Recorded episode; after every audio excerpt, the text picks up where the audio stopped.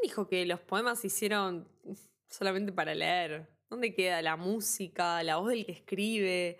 Honestamente, escribo esto con la esperanza de tocar alguna fibra sensible de tu cuerpo, porque yo ya toqué bastante las mías, están muy revueltas, sangran, cicatrizan, todo junto. Y también escribo porque si se tiene que prender fuego algo, que sean las mentes, la imaginación. Yo no. Que se queme tu intelecto, que arda y vuele por el aire. Que se queme tu corazón. Esa sería la mejor revolución. Esa rima no estaba planificada, pero bueno. Bienvenidos al podcast La Revolución de los Pájaros.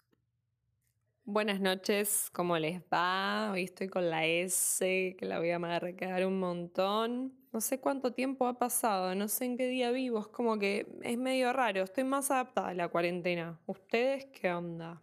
Hoy es un día donde está todo muy activo, escucho gente hablar en el pasillo del edificio, el ascensor del edificio al lado, lo van a escuchar en algún momento, si lo escuchan lo siento mucho, hago lo que puedo, tengo un edificio al lado y otro del otro lado, así que se escuchan los dos ascensores, se escucha el ascensor, se escucha todo. Se escucha todo, aunque no son tan finitas estas paredes, por suerte. En el día de la fecha estuve reflexionando un montón sobre cómo seguir abordando este podcast porque vengo leyendo poemas random de cosas que escribo. Algunas tienen como parte 1, parte 2, continuaciones de cosas anteriores, así que voy a empezar un poco por el principio de lo que arranqué a escribir en esta cuarentena, con un poema que estaba inspirado, tenía como mucho amor antes de la cuarentena, con situaciones previas a eso, donde uno se engolosina, se, se emociona, conoce a alguien y se siente bien. Spoiler alert, no termina bien, pero lo van a saber en unos episodios más adelante. Así que seguimos con estos poemas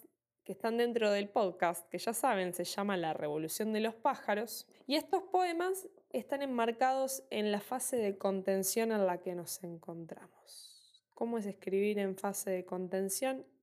Y es más o menos así.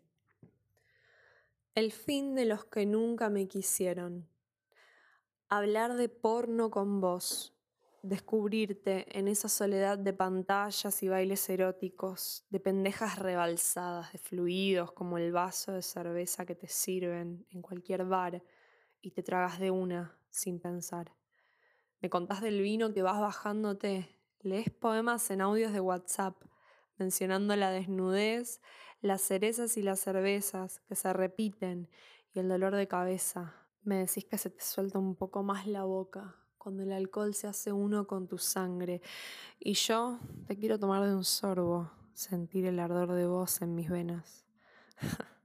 Esta cuarentena que veo venir, este mundo cruel de muerte y pánico, yo solo quiero coger intensamente con vos, con tu ebriedad controlada, el olor a transpiración, la adrenalina, los... Oh la adrenalina, los orgasmos interminables, ver el amanecer después de la botella y pensar que esa mañana será mejor solo porque he dejado a todos los fantasmas bailando en el fondo de los precipicios.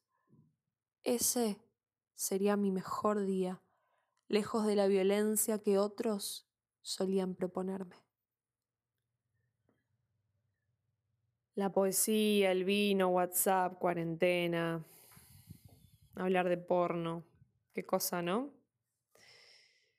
Algo que puede ser cotidiano en la vida de la gente y de repente se vuelve esto.